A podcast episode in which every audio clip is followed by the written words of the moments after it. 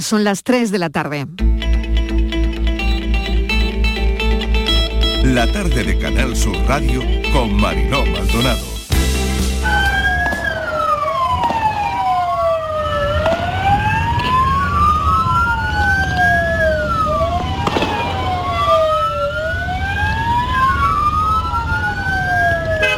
Está bien, es que es normal lo que está pasando en Cádiz, que hay más de un 25% de paro y es normal que haya un 100% de cabreo. Ya estamos hartos los trabajadores y las trabajadoras de que la patronal se esconda detrás de la reforma laboral y detrás de su avaricia.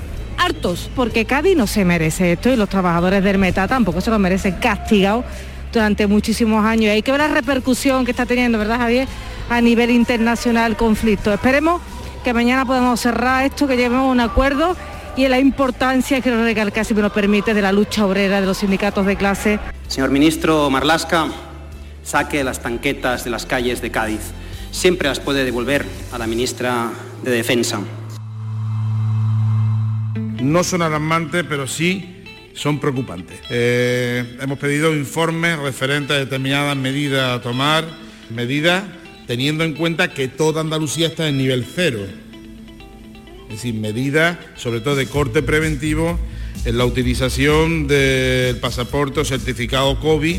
Yo creo que sería un error y volver hacia atrás en el tiempo. Las vacunas por algo no las hemos puesto. Yo creo que ya el COVID si nos afecta, por lo menos a la gente joven, pues yo creo que ya será un simple resfriado o ni siquiera tendríamos síntomas. A ver, si suben los casos, lo más normal es que vuelvan las restricciones, pero yo creo que eso pues perjudicaría muchísimo a la hostelería. Ya no hay esa saturación en los hospitales eh, yo creo que solo podemos ir para adelante y quitar restricciones, no poner nuevas. Porque yo aparte de llamaros a reuniones, llamarles por teléfono, preguntan cuántas veces me han llamado a mí por teléfono, yo sí que he llamado a ellos. Le digo más, yo con, ese, con el alcalde de Sevilla solamente he estado sentado una vez. Si yo algo de lo que estoy contando lo he mentido, yo no debo seguir aquí. Yo espero la respuesta en el otro lado, porque uno de los dos no está diciendo la verdad. ¡Oh, qué barbaridad! Las cosas que uno tiene que escuchar. ¿Cómo va a ser un presupuesto socialista si lo quiere negociar y acordar con Vox? Pues entonces lo que tiene que hacer el consejero de Hacienda es enseñar los números y demostrar por qué no ha aceptado las propuestas que le planteamos en la última reunión, de verdad. El secretario general del Partido Socialista de Andalucía haya defendido el acuerdo de presupuesto de Sánchez con Bildu y que torpedee los presupuestos de la recuperación de Andalucía. Algo funciona mal en el Partido Socialista si son capaces de llegar a un acuerdo con los herederos de ETA para el presupuesto general del Estado y no son capaces de permitir que se aprueben las cuentas de este gobierno moderado del Partido Popular y Ciudadano.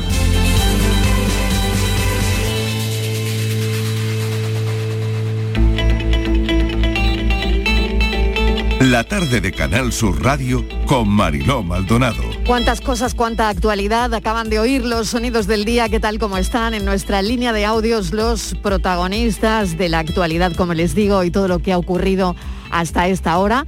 Pendientes de la huelga indefinida del metal, nuestro foco de atención está puesto ahí. Las negociaciones de ayer no han servido para que sindicatos y patronal lleguen a un acuerdo. Los sindicatos siguen pidiendo una subida salarial de acuerdo con el IPC y cuentan que la patronal, la patronal no se ha movido de la posición en la que estaban en días anteriores.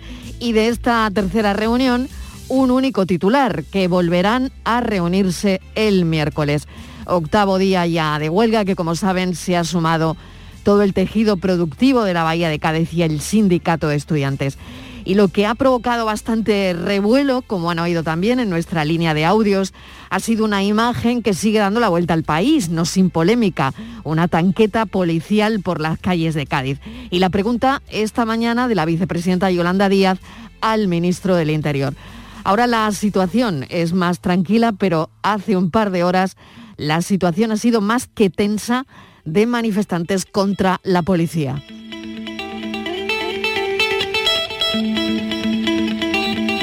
El otro escenario del que estamos pendientes de la COVID. Vamos ya por 132 casos por cada 100.000 habitantes en España, 73 casos en Andalucía. Aquí los expertos se reúnen el viernes. Brote en el Hospital Universitario de Jerez. 17 personas contagiadas entre sanitarios y pacientes. Se ha recuperado en el hospital además el protocolo de restricciones de visitas en este hospital universitario de Jerez. En España, como les decíamos, la tasa de positividad de los test que hacen supera el 5%. Y eso quiere decir, esa tasa de positividad de que los test superen el 5%, quiere decir que es un indicador donde puede haber transmisión comunitaria de nuevo. Se espera la decisión de los tribunales para los planes de pasaporte COVID que ayer los jueces denegaron en el País Vasco y Andalucía lo que está pidiendo es una regulación igual para todas las comunidades. Europa sigue afrontando una nueva ola, busca la forma de acelerar la tercera dosis. En Alemania siguen muy, muy mal las cosas y en Europa del Este. La tercera dosis, eh, se va a hablar de esta tercera dosis hoy en la Comisión de Salud Pública en nuestro país. Eh, va a aprobar la tercera dosis para los mayores de 60 años, para el personal sanitario y el sociosanitario y personas internas en centros de atención a la discapacidad. Los asesores justifican la medida por la pérdida de protección de las vacunas entre tres y seis meses después de la pauta completa, según los estudios de efectividad, sobre todo en los vacunados con AstraZeneca y con Janssen. Durante el fin de semana, repunte de casos en España, los expertos de sanidad podrían, podrían endurecer el semáforo y proponen mantener el uso de la mascarilla, prohibir fuera eh, fumar eh, fuera en las terrazas, garantizar, seguir garantizando la ventilación en interiores y fomentar el teletrabajo aunque el riesgo sea mínimo, incluida en la nueva normalidad. Vuelven a plantear también restricciones como reducir aforos en la hostelería y este nuevo documento se va a estudiar hoy con todo lo que le estamos contando. De presupuestos, ya saben que se habla en todo el país y mañana también aquí en Andalucía. Hemos sabido de la cumbre de presidentes autonómicos en Galicia por la financiación autonómica, foro insólito, el gobierno deberá cerrar este puzzle de la financiación. Se ha hablado y debatido y todos concluyen que el resultado final debe ser equitativo para las comunidades autónomas. Con toda esta batería de actualidad, para recordarles las claves de la tarde, les damos la bienvenida al programa.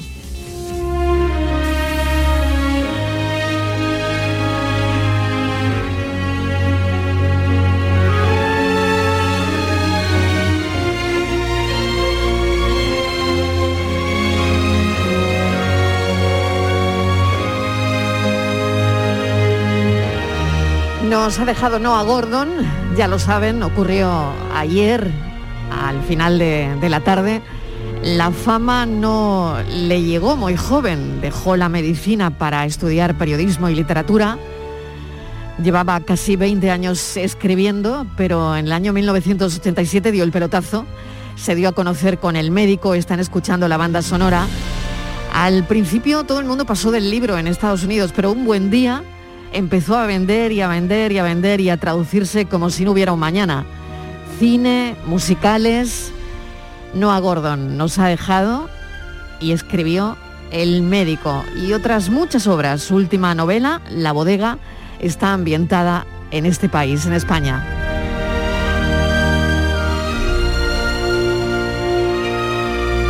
Banda sonora del musical El médico, pero si hoy tengo que elegir una canción, sería esta de Freddie Mercury.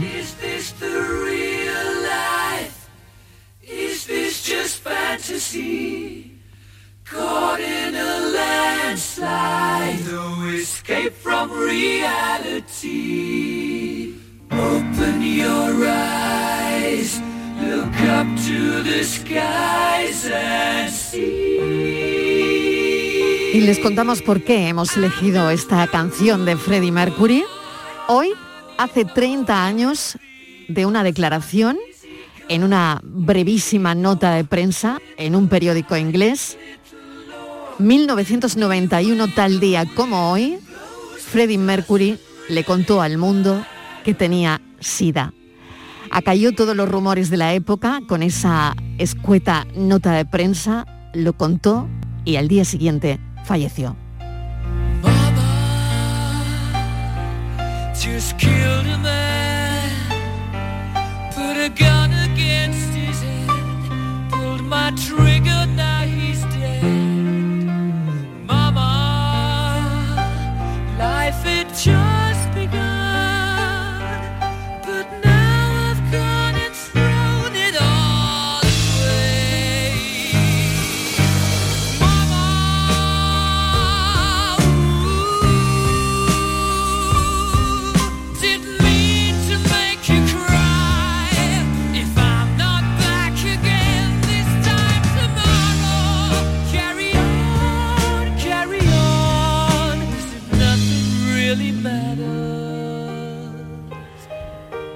Las efemérides que a veces casan muy bien con la música que queremos elegir aquí para hablar la tarde, lo que hizo Freddie Mercury, pues eh, hizo que se convirtiera en un icono de la lucha contra el SIDA. Fíjense, hoy hace 30 años de esa declaración brevísima en una nota de prensa en el diario The Guardian de su país, donde confesó, donde le contó al mundo que padecía VIH.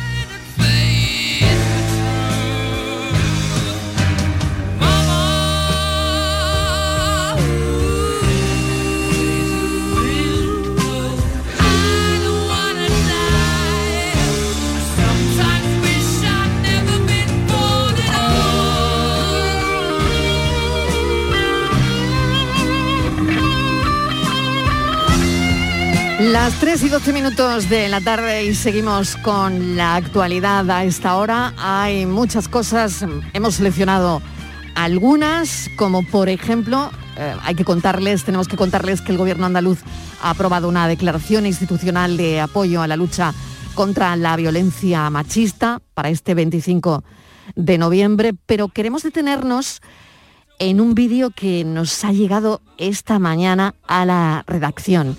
Estivaliz Martínez, ¿qué tal? Bienvenida, mesa de redacción.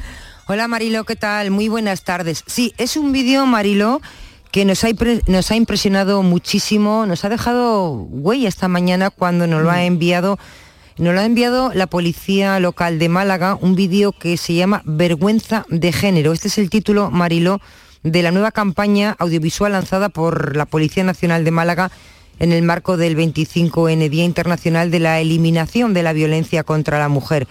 En este vídeo, Mariló, se manda un mensaje importante a quienes ejercen maltrato sobre sus parejas. Dice en el vídeo, si te reconoces en este monstruo, estás a tiempo de convertirte en un hombre. Te voy a contar, eh, verás ahora cómo va el vídeo. No lo podemos eh, poner porque no es mm, audible, es un vídeo muy visual. Es un vídeo, sí. efectivamente, solamente hay música, con lo cual en la radio no tendría mucho sentido ponerlo, porque es verlo, ¿no? Pero sí les vamos a contar que representa, es una pareja, un matrimonio que está interpretada en el vídeo por los propios agentes del mismo cuerpo de la policía local y vemos, ahí estamos escuchando, es- entra el hombre en casa y le ves como grita a su Dando mujer, gritos, le está dando, efectivamente, verbalmente, la está ofendiendo, rompe y ahora la agrede de forma física, la maltrata de forma... El niño, un niño pequeño, observa la escena, asustado, tiene un, un muñeco, en, un superhéroe en su mano, está jugando y el niño observa la escena. El hombre, después de maltratarla, Mariló va a la cocina, coge un cuchillo y la amenaza. Entonces ahí es cuando interviene este niño que pone fin al episodio, haciéndole, entregándole al padre ese muñeco, ese superhéroe, y el padre se queda derrumbado, se tumba y el niño, no se aprecia muy bien en el vídeo, pero lo sabemos, se llega a hacer pipí y todo, ¿no? Eh, está actuando de la manera tan terrorífica que está actuando su padre. Quiero mm, decir, Marilo, si nos han mandado la policía local un vídeo de hace dos años que sí era más audible, ¿eh? porque tiene más audio y se puede entender, otro que hicieron, pero te quería dar un dato por, del número de mujeres asesinadas en lo que vamos de año en el 2021 han sido eh, mujeres asesinadas por violencia de género en España 37, de ellas 7 en Andalucía. eh, Marilo, de todas ellas, 29 no habían presentado denuncia. Se han quedado menores huérfanos y huérfanas por esta violencia. 24, hablamos de niños menores mm, de 18 años que se han quedado sin una madre. Y si nos vamos a los datos que tenemos, que hay registrados desde el 1 de enero del 2003, que es cuando se empezó a recoger eh, mujeres asesinadas, pues Mariló, demoledores los datos, 1.118 víctimas mortales por violencia de género. Es que no sé, ¿qué, más te puedo decir? La primera vez que me pegó, yo tenía 15 años. Hoy tengo 35 y cinco hijos con él. Y me sigue pegando. Es la primera vez que le denuncio. No soy víctima de la violencia de género. Soy policía del Grupo de Investigación y Protección de la Policía Local de Málaga. Pero queríamos que supieras que no existe perfil de mujer maltratada y que si te sientes víctima, nos encantaría conocerte. Pues este, Pero no así. Este es el vídeo al que se refería Estíbaliz, eh, el, el vídeo de esta campaña, la verdad es que lo ha traducido muy bien, porque es un vídeo que pone el vello de punta, al igual que este también, ¿no? Vergüenza de género es la campaña de la Policía Local de Málaga contra la violencia machista. Nos vamos acercando el 25 de noviembre y si esto sirve a alguna mujer que tenga la radio encendida ahora mismo y que identifique lo que le está pasando, y que levante el teléfono y se ponga a salvo, pues mejor que mejor. Vamos a hablar con el subinspector eh, José Luis Sánchez García de la Policía Local de Málaga. Es responsable de calidad, quejas, comunicación, relaciones externas, grupo de recursos humanos. Señor Sánchez García, bienvenido. Gracias por atender nuestra llamada. Hola, buenas tardes. Un placer, Marilo. Muchas gracias. Bueno, es, es muy duro el, el vídeo, pero tiene que ser así. Pues sí, desgraciadamente tiene que ser así.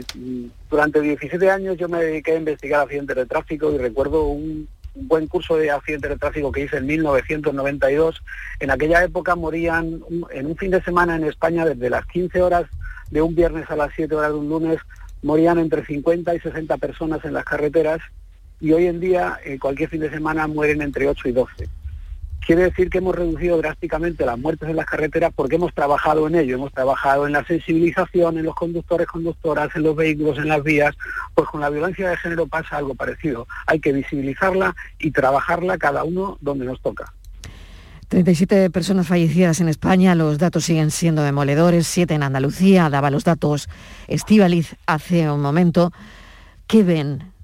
¿Hay denuncias? No, ¿qué, ¿Cuál es el día a día de un policía local?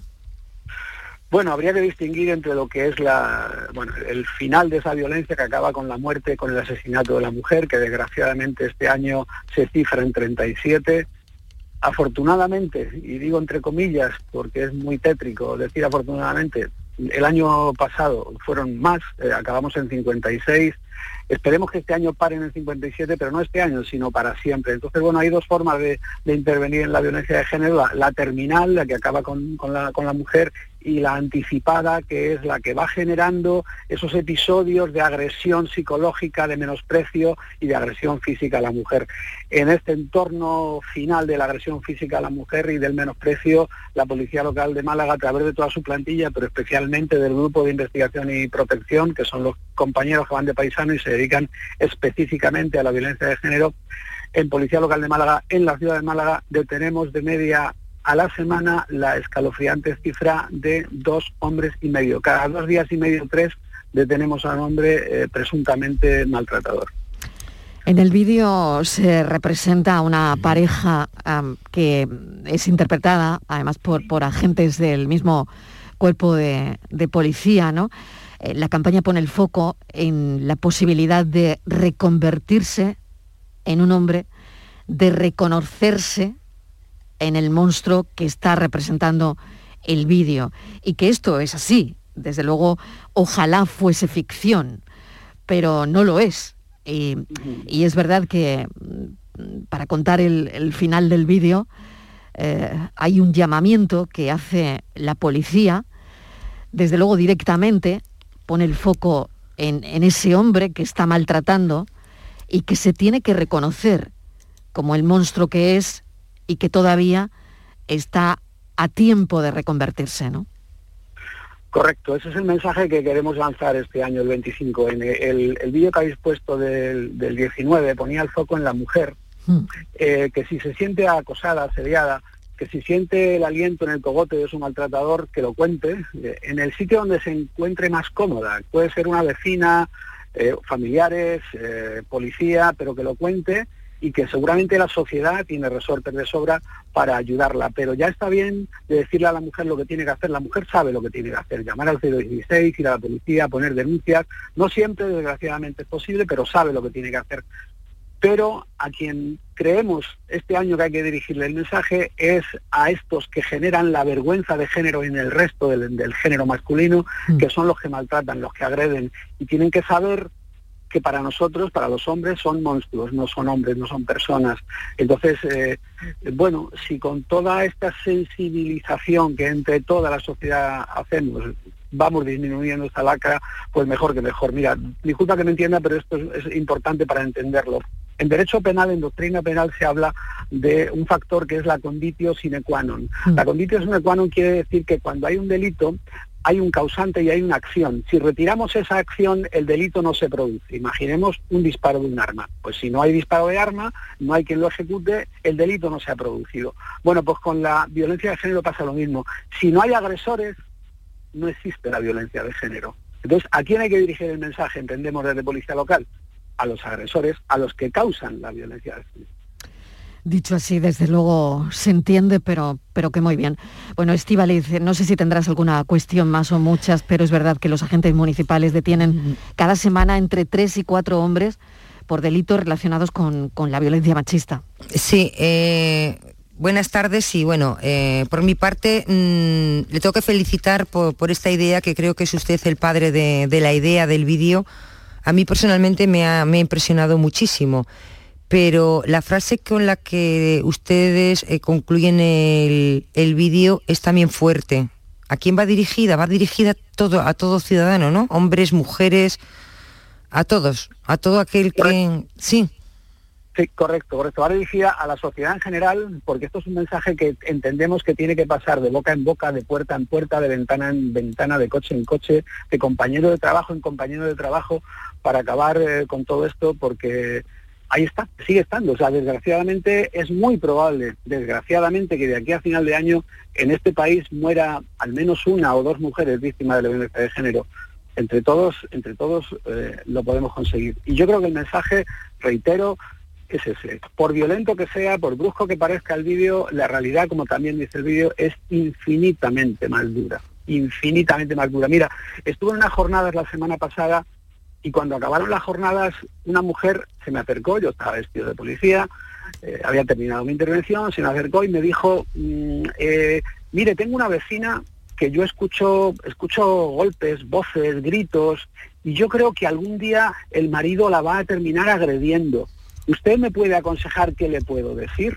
Entonces yo le, le dirigí a nuestros compañeros del GIB, le dije a la persona por la que deberían de preguntar, pero ¿sabéis qué? creo que me estaba hablando en primera persona. Claro. Ella era, Claro. ella era la persona que sufría el maltrato. Esto, esto lo deduje policialmente, pero claro, Mm. siempre, es, siempre es mejor decir tengo una vecina. Pero es importante, aquellas mujeres que nos estén escuchando y que sientan que pueden ser un poco como nuestro vídeo, que lo pueden ver en nuestro canal de YouTube, que, tienen un maltratador conviviendo con ellas, tienen que dejarlo, tienen que poner fin a eso. Y la sociedad tiene resortes y seguro que en su entorno también hay resortes para, para ayudarlas a salir. Subinspector, muchísimas gracias por habernos atendido. José Luis Sánchez García, además, eh, bueno, pues que lleva mm, comunicación de, de la policía local y muchas cosas más. Mil gracias, amén de este asunto de cómo nos lo ha trasladado, ¿no? Eh, de una manera que ojalá le pueda servir a cualquier mujer que esté escuchando la radio en este momento y, y se sienta en, en esos parámetros, ¿no? que hemos contado y hemos puesto aquí encima de la mesa. Gracias, Pues sí. subinspector. Un Ojalá, saludo. si me, si me permite solo Sí, adelante, segundos, por favor. agra- agradecer simplemente a todo mi equipo de audiovisuales de Policía Local de Málaga y a Tamara y Antonio de Padua, que han sido los eh, policías que se han prestado a hacer este vídeo y especialmente a la familia de Guille, el niño que aparece, porque los niños no hemos hablado de ellos, pero forman parte de la violencia de género, Totalmente. desgraciadamente. Y que además yo sé que Guille, gracias a, a sus padres, a Miguel y a Natalia, eh, yo sé que Guille cuando sea mayor y vea lo que ha hecho por la sociedad en este vídeo, porque ahora mismo no es consciente, no, no, no pasó por, por la fricción, digamos, del vídeo, eh, cuando sea mayor va a valorar eh, este vídeo en el que ha participado. Muchas gracias. El vídeo es una maravilla, enhorabuena. Ojalá no tuviésemos que hacer campañas así, porque hay cero víctimas, pero como no es así, hay que hacer campañas de impacto y desde luego esta lo es. Muchísimas gracias, un saludo. A vosotros, muchas gracias. Adiós. Saludos.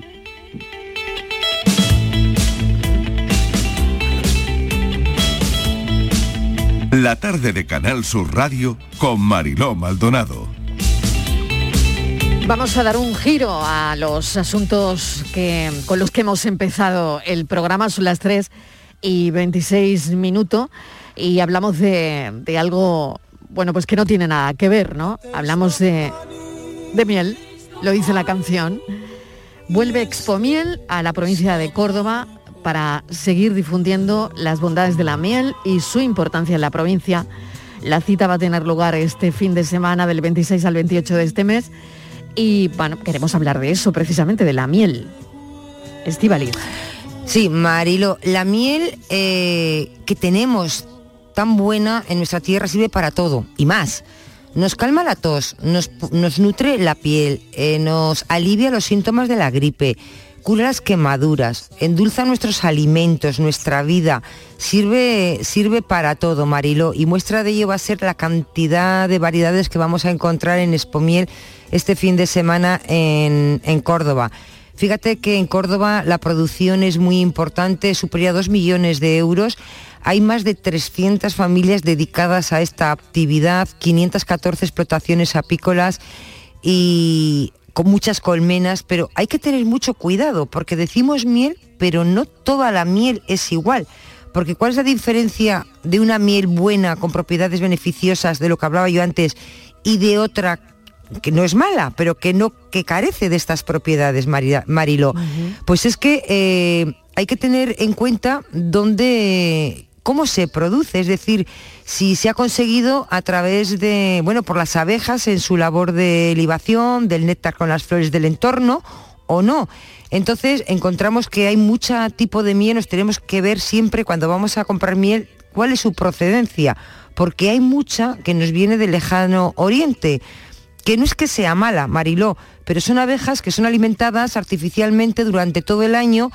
¿Por qué? Porque quieren conseguir pues una mayor producción, entonces eh, les importa más la producción, mucha miel, que la calidad. Entonces tenemos aquí en Andalucía muy buena miel y tengamos, bueno, pues ese, un, un segundo para dar la vuelta al tarro y ver de dónde viene, porque nuestro cuerpo y nuestra salud nos lo va a agradecer. Pues esto que pone Estivaliz encima de la mesa es tremendamente interesante porque claro, al final la pregunta es ¿qué miel estamos tomando? Em, Lorenzo Ruiz es apicultor, organizador de Expomiel, responsable de COAC en Córdoba. Señor Ruiz, bienvenido. Gracias por acompañarnos esta tarde y le traslado la pregunta que nos hacíamos en la redacción, que qué miel estamos tomando.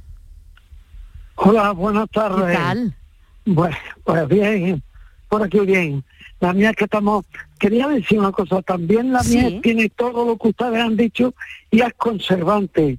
En la antigüedad la, la carne, la fruta, todo era conservado con miel. Bien. También es de los mejores conservantes que tenemos, ¿eh? Vale. Bueno, y, y de lo que Sí, estábamos sí. hablando, Exacto. hay muchos tipos de miel.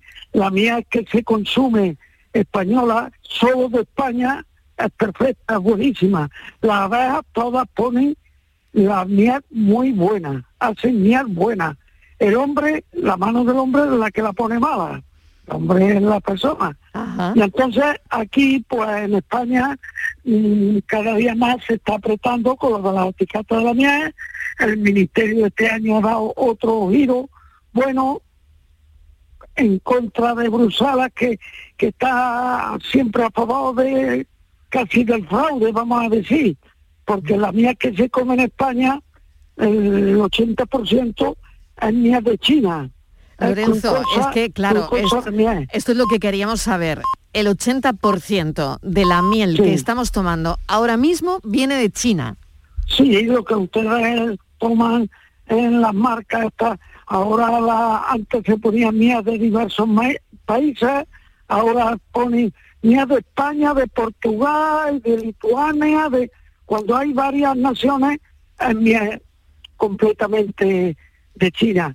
No es una miel de abeja, es miel hecha, porque los chinos tienen buena miel. Claro, eso es lo que quería nosotros- preguntarle, eh, Lorenzo, ¿qué calidad tiene esa, esa miel? Si el 80% de la miel que estamos tomando viene de China, ¿cuál es la calidad que, que tiene y cómo está afectando también a, a vosotros, a los apicultores?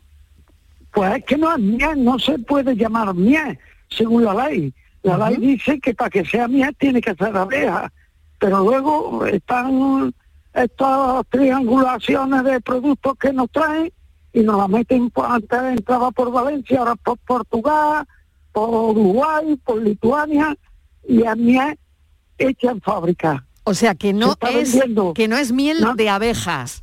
No, ahora le ponen una poquita española y ya es miel española. o sea, que tiene un porcentaje de miel muy, muy, mejor- muy mínimo, mínimo. A, me- a lo mejor el 1%. El 1% de miel. Puede ser, puede Pero, y, ser. y nos sea la están uno. vendiendo como miel, Lorenzo. Como miel, claro. Entonces es una miel líquida, una miel que tiene un sabor a miel, pero que no es miel. Que la mayor parte es glucosa de maíz o de arroz con clara de huevo, harina de soja y eso, y eso es miel. Y en España nuestra miel se lleva toda y se come en Francia, en Alemania, en Suecia, en Japón, pero aquí como no le compremos la miel a un apicultor, el apicultor que tengamos más cerca, no comemos miel. ¿eh? Eso está claro. Estíbaliz, no sé si te ha quedado claro. Lo- Pues me ha Lorenzo, dejado claro. muy mal cuerpo, Claro, Lorenzo. Ruiz nos le está contando, es apicultor, es organizador de, de Expo Miel, eh, es un bueno pues un mercado que, que tiene lugar, va a tener lugar ahora en la, en la provincia de Córdoba, que mm, va a ser prácticamente del 26 al 28 de este mes. Pero claro, hoy nos hacíamos mil preguntas en torno a la miel y sobre todo queríamos saber si eh, consumimos miel de aquí. Y nos hemos llevado una sorpresa, la verdad, Estíbaliz, porque solamente Sí. la que consumimos, según Lorenzo Ruiz, tiene el 1% de miel. Y resulta que la que Puede hacemos... ser, puede ser. Lorenzo, y la, ser. y la que hacemos aquí tan buena, o sea, esa que va a estar en Córdoba, esa, esa miel no la vamos a catar. Se va a ir fuera No, de España. Eso se, se vende, las multinacionales no las compran, por eso los apicultores sufrimos la competencia de la, de las otras mieles, unas mieles que, que está sobre unos 50 kilos de, de miel, de esta que no es miel, unos 50, unos 40, y a nosotros nos vale alrededor de 3 euros producir un kilo de miel. Claro, pero la miel de O todas sea- formas ha subido este verano porque ustedes llevaban, poquito. bueno, un poquito, Había llevaban tiempo con el precio congelado y Sí. ahora mismo creo que están más o menos satisfechos, ¿no? Una subida de 80 céntimos, un euro más o menos. Sí, están pagando que se venda sobre costo. Mm, No, no hay ganancia, no hay ganancia en la miel. Los, los costos lo están pagando, pero casi un poquito por bajo de costos todavía está la miel. Y se ha vendido este año. El año pasado y ahora dos años se quedó todas las almacenes, no, no nos compramos miel siquiera. Y el que no envasa su miel, el caso mío, nuestro, de mi casa, nosotros la, la vendemos envasada, la ponemos en el mercado envasada y entonces pues tenemos un, un precio un poco más alto que hay en el mercado y eso. Pero yo lo que quiero decir que el consumidor que mire muy bien la etiqueta y que sea miel origen España, solo España, que no pongan de varios países. que ya- Lorenzo, ya, desde ya no están engañando. ¿Desde cuándo se dedica usted a, a este mundo? ¿Desde cuándo es apicultor? Pues alrededor de 40 años, desde el año 80. ¿Y ha visto usted algo parecido alguna vez? Es decir, que, que el mercado esté como nos está contando.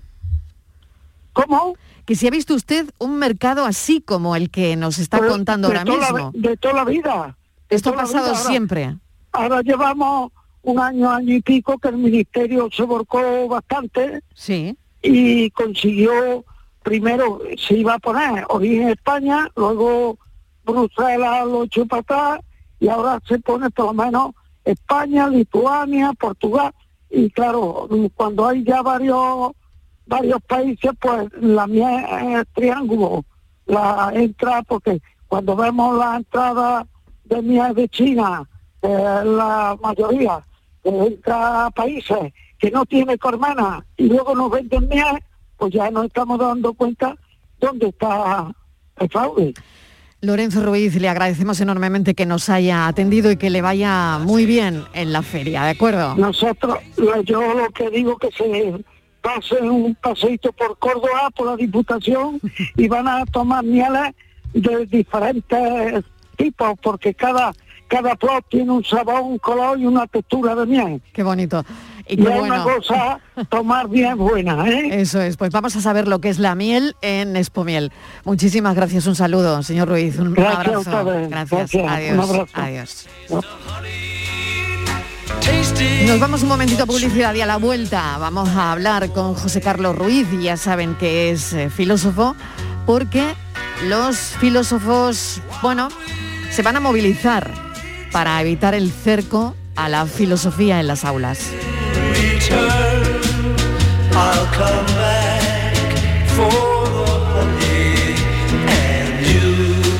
La tarde de Canal Sur Radio con Mariló Maldonado. También en nuestra app y en canalsur.es.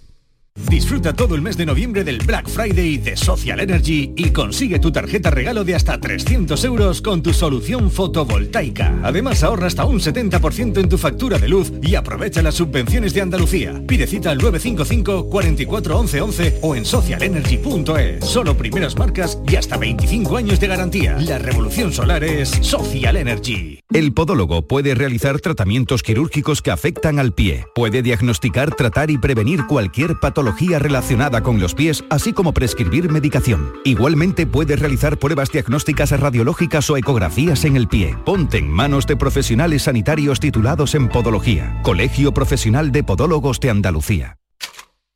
Casi la mitad de la población en España no tiene formación digital. UGT te ofrece cursos gratuitos y acreditables en competencias digitales. Apúntate en ugt.es. Juntas y juntos transformamos el futuro. Trabajamos en digital. Proyecto financiado por el Ministerio de Educación y Formación Profesional, Unión Europea, Next Generation. Da igual si eres mega fan de los viernes o si a ti los viernes ni te van, ni te viernes. Porque este Black Friday es el viernes de todos los viernes. Con el cuponazo de la 11 puedes ganar 9 millones de euros o 15 millones con el cuponazo XXL. Y además, si registras tu cuponazo Black Friday en cuponespecial.es, podrás conseguir cientos de tarjetas regalo.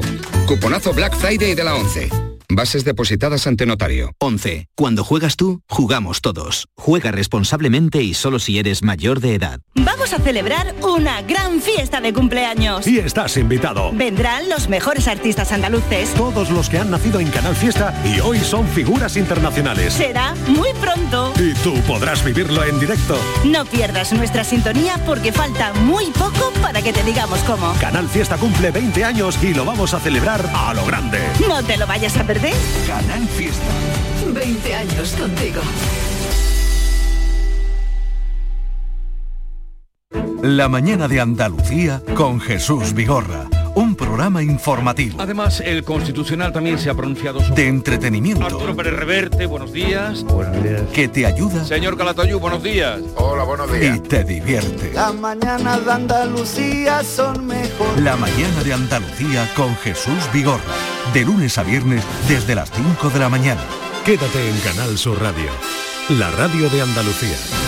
La tarde de Canal Sur Radio con Mariló Maldonado. Viva la filosofía, viva metafísica que a mí me flipa. Teoría. Sin filosofía el pensamiento se debilita, eso está más que claro y deberíamos citar a lo mejor a los sofistas más de lo que lo hacemos. Filósofos andaluces se van a rebelar contra la ICLA, eh, movilización de los pensadores para evitar el cerco a la asignatura en, en las aulas, ¿no? La verdad es que queríamos hablar con alguien del gremio de las ideas que eh, libran también esta batalla de que no no está la filosofía en nuestras vidas, ni en clase ni fuera, ¿no? Eh, en las redes sociales, la verdad es que, como decía, se está librando también esta batalla que por otro lado tiene, tiene lógica, ¿no? También en algunos despachos. Pero vamos a hablar con José Carlos Ruiz, que es filósofo, eh, para ver cómo ve él todo esto. José Carlos, bienvenido, ¿qué tal? ¿Cómo estás? Bien hallado, Mariló. Pues nada, muy bien. Por cierto, filósofo cordobés. Filósofo cordobés. Cordobés, es decir, aquí de la tierra. Vamos De a la recalcar tierra. Lo que, lo que es importante. Ya que, Totalmente. en la miel, ya que la miel era cordobesa, la filosofía también. También, por también. Mi- mira por dónde, mira por dónde. Hoy no vamos a salir de Córdoba, ¿no? En, en este tramo de la actualidad. Pero bueno, eh, que- ¿cómo está el asunto, José Carlos? Yo decía que, que, que citamos poco a los sofistas, sobre todo, ¿no? Más de lo que lo hacemos en, en este tira y afloja que hay, ¿no? Porque, hombre, suprimir la, la filosofía de nuestras vidas, de, de las aulas, que sea una optativa, en fin, no lo sé cómo lo veis. Bueno, a ver, de nuestras vidas es difícil, porque Mm. la filosofía yo creo que es consustancial a nosotros. De manera mundana, como te, diría Javier Mm. Gomá, for- forma parte de la creación de una identidad tanto a nivel individual como colectivo. Pero Ya. sí es cierto que llevamos una temporada en la que cada tres o cuatro años cualquiera de los que suben al poder, pues haciendo, pues no sé, te- no te sabría decir si es una especie de mm, ¿cómo te diría? Futurismo extraño en torno a lo, lo que de verdad merece la pena estudiar de cara a una productividad laboral, pues decide prescindir de alguna manera de la filosofía. Y los que no deciden prescindir la politizan, es decir, cogen asignaturas exacto, como la ética, exacto. la ciudadanía y, ent- y entran en una especie de discusión moral que tampoco viene a cuento porque cuando tú hablas de educación en valores generalmente están relacionados con valores constitucionales.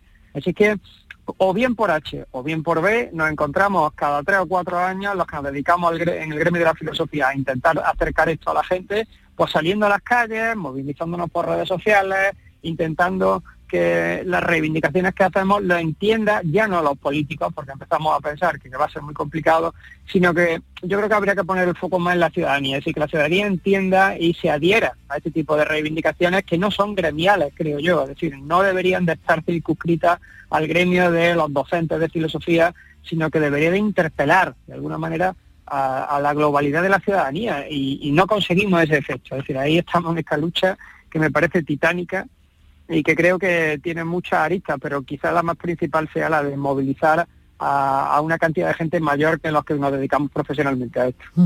Estivaliz, no sé si tienes Sí, alguna cuestión más. quería- Mm. sí, eh, buenas tardes. Eh, vamos a ver, ahora mismo con esta nueva ley no hay opción de aprender filosofía en toda la etapa educativa, en toda en, en la ESO, en la educación ESO, secundaria. efectivamente. No hay ninguna opción. Claro, claro. Entonces, No no.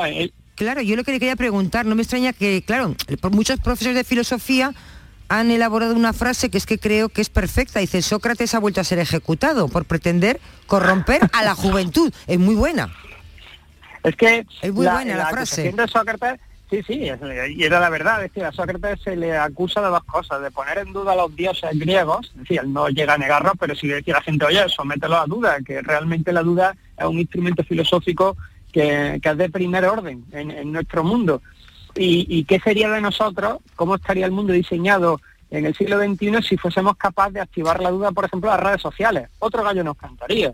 Es decir, si la información que nos llega consiguiéramos que nuestros chavales y nuestras chavalas, cuando llegasen a bachillerato, pudieran empezar a dudar de lo que se ven en redes, ya habríamos progresado mucho. Pero si tú le cercenas esa posibilidad en la educación secundaria obligatoria, obligatoria, de que no tengan acceso a los conocimientos básicos que imparte la filosofía, que no es una historia de la filosofía, sino un desarrollo de la idea y de las metodologías de pensamiento, si le cercenas eso, en el fondo lo que estás haciendo es volver a decir que eh, hay un riesgo, un peligro en que alguien eh, instrumente de alguna manera un modo de pensar a la gente joven que aparece por ahí que pueda tener un criterio más allá de los intentos de manipulación que se suele tener por parte de los círculos de poder, sean los que sean, sean los que sean. Bueno, y una cosita rápida, ahora si no hay filosofía, en las aulas ya no se va a debatir sobre el bien y el mal.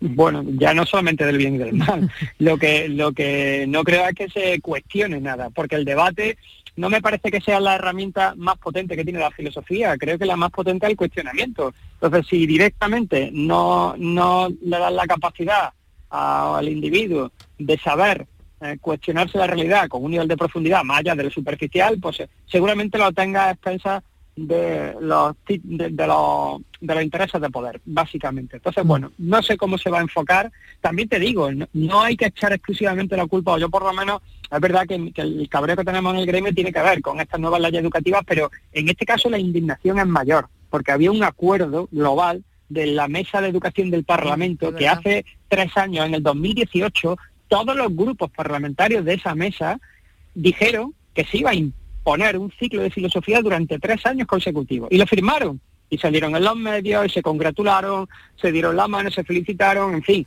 todo parecía sensato. Y de repente un pacto firmado pues se rompe sin que los que lo rompan, en este caso los que están en el gobierno, vengan diciendo eh, los motivos por los que lo rompen y los que firmaron tampoco salgan diciendo, eh, oiga, yo no estoy de acuerdo con esto, me desentiendo de, de Que no le importa a nadie. Joder, pero entonces, claro, Claro. ¿qué clase, qué clase de ejemplaridad estás dando como Mm. gobernante nuestro cuando eres capaz de firmar una cosa y tres, y tres años después Claro. todos los que la firman deciden desentenderse de esto, ¿no? O Sobre- sea, es, muy, es Mm. muy doloroso. ¿eh? Todo después, doloroso ver- sí, claro, después de la esto. que se lió porque era optativa. En la ley actual, en la que Hombre, está vigente, que es optativa. Claro, claro que sigue, ¿eh? Claro, Claro. es optativa, Sí, pero ahora hemos claro. pasado de eso a nada. A nada, no, no, es que ya no existe, no se puede ofertar. O sea, llegado a ese límite, el chaval que acaba de la ESO y se va, por ejemplo, al ciclo formativo, no verá nunca filosofía. Se acabó, es decir, no tendrá ningún contacto con la metodología de pensamiento, no podrá aprender, por ejemplo, a distinguir una falacia de lo que es un razonamiento Mm. bueno. Pues eh, me parece que hemos hecho eh, un flaco favor ¿no? Pues a sí. la democracia a medio plazo. Pues qué mal, plazo. qué mal vamos, qué mal vamos. La, la muerte, la muerte de la reflexión, ¿no? Eh, El pensamiento se debilita y sin filosofía y se debilita todo lo demás, además, ¿no? Pero Mariló, tú, Sí. tú lo has dicho al principio en la entradilla, y con esto si te parece ya te voy cerrando. Mm. Eh, no solamente a un tema académico. Mm. Es decir, yo eh, veo dolorosamente que a la población le parece que hay algo importante en la filosofía, pero cuando llega la hora de la verdad, las conferencias de los filósofos no se llenan porque no son interesantes para la población, Exacto. la población no compra Mm. libros de filosofía Mm. porque tampoco encuentra ningún interés en esto, aunque hay un run run de fondo que le parece importante, aunque después en la realidad pues no hay una implicación directa. Entonces hay que revisar un poco también los temarios de filosofía, hay que revisar las metodologías de los filósofos, hay que intentar acercar un poco más y como te diría yo, seducir por medio de la idea y de la palabra a la gente. Exacto, A exacto. gente. Y sobre todo a los jóvenes, ¿no? Que te llegan a casa con un tocho que no entienden, que no saben por dónde cogerlo y que sobre todo te das cuenta porque no hay ahora mismo, eh, no leen mucho la mayoría, ¿no? Entonces, bueno, pues eh, ahí estamos, ¿no? Hay que desde luego cambiar un montón de, de parámetros. José Carlos, mil gracias por Nada. estar con nosotros siempre y por comentarnos esta noticia que, que hoy desde luego nos hacía falta comentarla.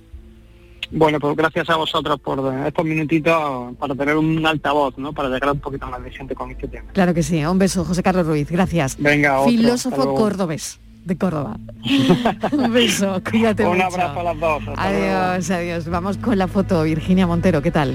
Hola, buenas tardes. La imagen de hoy es la propuesta por Andrés Carrasco, fotógrafo algecireño corresponsal de la agencia EFE en el campo de Gibraltar. También imparte talleres con la Fundación Márgenes y Vínculos.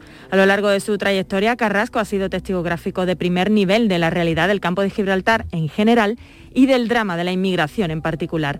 Así lo avalan numerosos reconocimientos, entre ellos el Premio Andalucía de Periodismo, el Andalucía de Migraciones o el Premio Photo Aquae y National Geographic. Y ya saben nuestros oyentes que pueden ver la foto del día en nuestras redes sociales, en Facebook La Tarde con Mariló Maldonado y en Twitter arroba La Tarde Mariló. Hola, buenas tardes. ¿Qué tal?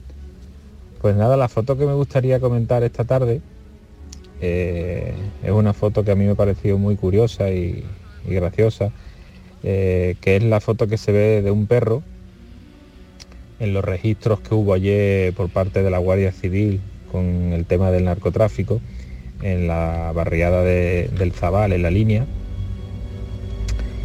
Y bueno, es en un momento de estos registros en las que se ve un perro ahí perdido, un perro de la propia casa, eh, donde se produjeron los registros y bueno, el perro pues la- con la mirada lo dice todo, ¿no? Totalmente sorprendido como diciendo qué es lo que pasa aquí, ¿no? Que hay que hay aquí mucha gente de verde que yo no conozco, ¿no? Y el perro se ve un poquillo asustado y la verdad que, que daba un poquillo de penilla, ¿no? Pero bueno, es una foto que me parece graciosa porque es un detalle eh, de lo que suele pasar en esos sitios muchas veces cuando hay animales y eso, ¿no? que están un poquito, un poquito despistados y al mismo tiempo asombrados. Y bueno, es una foto del compañero Erasmo Fenoy para el periódico Europa Sur del Grupo Yoli. Fotoperiodistas que eligen su imagen del día, 10 minutos y llegamos a las 4 en punto de la tarde. La tarde de Canal Sur Radio con Mariló Maldonado. También en nuestra app y en canalsur.es. Vuelve al patio de la Diputación la muestra de la provincia. 10 ferias empresariales desde el 16 de octubre al 19 de diciembre. Cerveza artesanal, vinos y licores, joven empresa, mujeres empresarias, nuevas tecnologías, productos y sabores de la provincia. Te esperamos. Conoce tu provincia. Más información en la web prodetour.es. Diputación de Sevilla. Nuestra gastronomía te acerca a nuestros pueblos. Platos elaborados con productos kilómetro cero, vinos de la comarca y postres típicos de nuestra tierra. Disfruta de una deliciosa manera de hacer turismo consumiendo productos locales. Todo un viaje de sabores. Sabores de la provincia de Sevilla. ProDetour. Diputación de Sevilla. OCU, la mayor organización de consumidores y usuarios de España, llega a Sevilla. Inauguramos oficina para conocer más de cerca los problemas de consumo a los que te enfrentas diariamente, informarte y ayudarte a resolverlos. Ven a visitarnos en calle María Auxiliadora 12 o llámanos al 955-250-361. OCU, la fuerza de tus decisiones. Las noticias que más te interesan las tienes siempre en Canal Sur Mediodía Sevilla. Y este viernes te llegan de la mano de Baja Trans Andalucía, Campeonato de España de Rallys Todoterreno. Te contaremos toda la actualidad y preparativos de esta prueba, puntuable para el Campeonato de España y el Campeonato de Andalucía de Todoterreno. Este viernes, desde las 12, en directo desde el Club Náutico de Sevilla, con el patrocinio de Baja Trans Andalucía, Campeonato de España de Rallys Todoterreno. Ya estamos aquí. El Circo Encantado ha llegado a Sevilla. Un espectáculo cargado de magia, diversión y alguna dosis de terror. eh, Para que vengas en familia a pasártelo de miedo. Diviértete como nunca con esta terrorífica aventura. Del 19 de noviembre al 9 de enero en el Charco de la Pava, Sevilla. Este próximo miércoles 24 de noviembre os esperamos en el Auditorio Nissan Cartuja de Sevilla a las 7 de la tarde para disfrutar del show del comandante Lara en vivo y en directo. Si quieres asistir, tienes que recoger tu invitación, máximo dos por persona, en el propio auditorio, que está en la calle Albert Einstein sin número, en la isla de la Cartuja. Disponibles desde el lunes a las 9 de la mañana y hasta las 3 de la tarde. Date prisa porque son gratuitas. Entrada hasta completar aforo. Con la colaboración del auditorio Nissan Cartuja. Mientras duermes, hay mucha gente de radio. Gente que está viajando, limpiando, conduciendo, repartiendo, vigilando. Toda esa gente forma parte de un club y están en la mañana de Andalucía, el club de los primeros de Canal Sur Radio, con Charo Padilla. De lunes a viernes desde las 5 de la mañana. Quédate en Canal Sur Radio, la radio de Andalucía. La tarde de Canal Sur Radio con Mariló Maldonado. Estos son nuestros teléfonos 95 1039 105 y 95 1039 16. Hoy llega con nosotros José Carlos Cutiño, delegado de la OCU en Andalucía. José Carlos, bienvenido. Hola, buenas tardes. Bueno, ya de lleno, yo creo metido de llenos todos en el Black Friday, donde parece que no hay un mañana ya. eh, se inaugura la temporada de compras navideñas, Virginia. Pues así es, sin duda esta semana es clave para el inicio de, esta campaña de compras. La OCU acaba de publicar su encuesta de intención de, de compras para este viernes y para estos días eh, cercanos al Black Friday. Un 77% de los españoles, dice la encuesta, comprarán este día frente solo al 30% que lo hizo el año pasado. El gasto medio en este viernes será de 208 euros, 41 euros más de lo que se gastó en noviembre de 2020. Y lo que más se comprará es moda, calzados, complementos y, como no, que siempre está en la lista tecnología. no obstante, no serán las tiendas físicas las más concurridas, ya que el 65% de los potenciales compradores lo va a hacer por Internet, José Carlos. Pues sí, eh, eh, es lo típico, ¿no? Porque además el Black Friday arrastra esa tradición, igual que arrastra la tradición un poco de, eh, de la venta, sobre todo de productos electrónicos, informática, videojuegos, este tipo de cuestiones. Bueno, vemos que esto ya ha, calado en todos los sectores del comercio. Vemos que aquí, por ejemplo, el tema de moda, calzado y complementos, que, que es donde puede haber una mayor venta en comercio tradicional, pues también tiene, tiene su peso, pero lo que sí es cierto es que, es que el andaluz, el español en general, se ha lanzado al Black Friday. ¿eh? El incremento respecto al año pasado es realmente eh, importante y estos son los que ya tienen decidido que piensan hacer compras. Estarán también los que luego, pues arrastrados de alguna manera por esta avalancha publicitaria, pues se sumen. Eh, también es cierto que no solo va a haber más gente que compre, que compre en este Black Friday, sino que también se va a gastar más dinero. El año pasado la media estaba en torno a los 167 euros por, eh, por consumidor y este año sube hasta los 208 con un porcentaje, eh, fijaros, hasta un 16% que piensan hacer compras superiores a los 500 euros. Ahí estará pues fundamentalmente eso, televisores, grandes electrodomésticos, ordenadores y demás. Una tradición que ha llegado para, para quedarse en, nuestra, en nuestro acervo comercial. También en el perfil de comprador hay diferencias por género. Parece ser que los principales compradores van a ser varones menores de 55 años. Efectivamente, aquí parece que hay una cierta querencia, sobre todo el, el aficionado quizás a la tecnología, ¿no? Eh, también es cierto que esto va muy en consonancia precisamente por eso, eh, esos parámetros que, que hablábamos de compra online. Eh, bueno, pues a la compra de determinado tipo de producto, probablemente lo que es la moda, confección, complementos y tal, eh, que también tiene su, su espacio dentro de- del comercio electrónico, pero es mm, probablemente bastante más satisfactoria, digamos, la experiencia de compra en la tienda convencional y esto hace, bueno, pues que, eh, que se segmenten de esta manera eh, la- los usuarios de, de este tipo, lo- los, compradores en este tipo de rebajas. Pero bueno, al final lo cierto es que, que contribuyan a dinamizar el mercado, a pesar de que, como ya veníamos advirtiendo, eh, ojo, porque muchas veces se producen, de hecho, el año pasado ocurrió, se produjeron más subidas de precio que rea- en rebajas reales en relación a los precios del mes anterior. Hay que tener, hay que tener Claro. cuidado siempre con esto, como ya comentamos la Hay la que tener todo eso en cuenta. Pero ¿qué es. sería lo más, José Carlos, lo más que tendríamos que tener en cuenta en, en un momento así, ¿no? En un momento como eh, al que nos estamos enfrentando, ¿no? Y sobre todo, bueno, que nos den en gato por liebre, sobre todo teniendo en cuenta que algunas cosas pueden estar de oferta y tal, pero que luego la rebaja puede ser mínima, ¿no?